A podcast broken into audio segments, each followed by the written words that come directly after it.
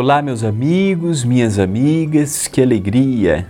Estamos iniciando o Pão Nosso de Cada Dia comigo, André Luiz Querini Vilar. Agradeço à TV A Caminho da Luz e ao Centro Espírita Perdão, Amor e Caridade, o CEPAC, pela oportunidade que estão me dando. E agradeço também a todos que fazem comigo. Eu não faço sozinho esse projeto, não. Eu agradeço a todas as centenas e centenas de pessoas que me acompanham diariamente por este canal. É uma honra, um privilégio e uma responsabilidade.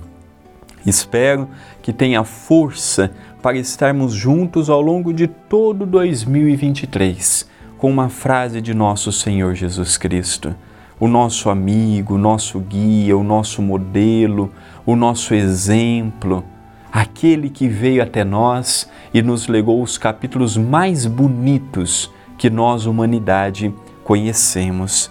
A frase de hoje é de Jesus, narrada por Mateus. Assim brilhe também a vossa luz diante dos homens, para que vejam as vossas boas obras e glorifiquem a vosso Pai que está nos céus. Jesus, narrado por Mateus, capítulo 5, versículo 16. Olha que interessante, não é? Brilhe também a vossa luz. Até hoje a minha luz, pelo menos que brilhou, ainda foi a luz do orgulho, a luz do individualismo, a luz do egoísmo, a luz do milindre, a luz do homem velho. Eu sou franco e verdadeiro em assumir que ainda tenho muito a ser trabalhado. Mas quando eu vejo uma frase como esta de Jesus, eu vejo que eu tenho potencial, como todos nós possuímos, para acender uma luz. Nenhum desses espíritos que hoje nós temos como os baluartes do cristianismo já nasceram grandes. Todos eles passaram pelo mesmo princípio o da simplicidade e o da ignorância. Seja neste mundo ou seja no outro, eles foram crescendo, aprendendo, desenvolvendo as suas aptidões. Isso também acontece conosco. Eles acertaram e erraram muito no passado.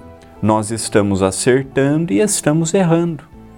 Não tem como só acertar no atual grau evolutivo nosso é igual a passagem, a parábola do semeador.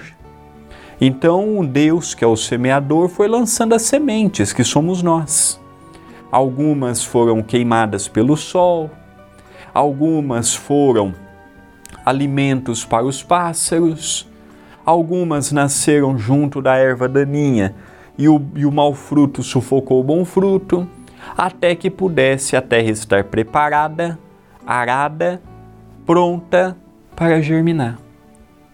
Nós estamos ainda assim, o sol queimou, que é, é a pouca fé. Ou veio os pássaros e se alimentaram do fruto, é aquela pessoa que consegue ver o problema dos outros, sentar e ajudar no problema de todos, mas não tem condições de ajudar a si.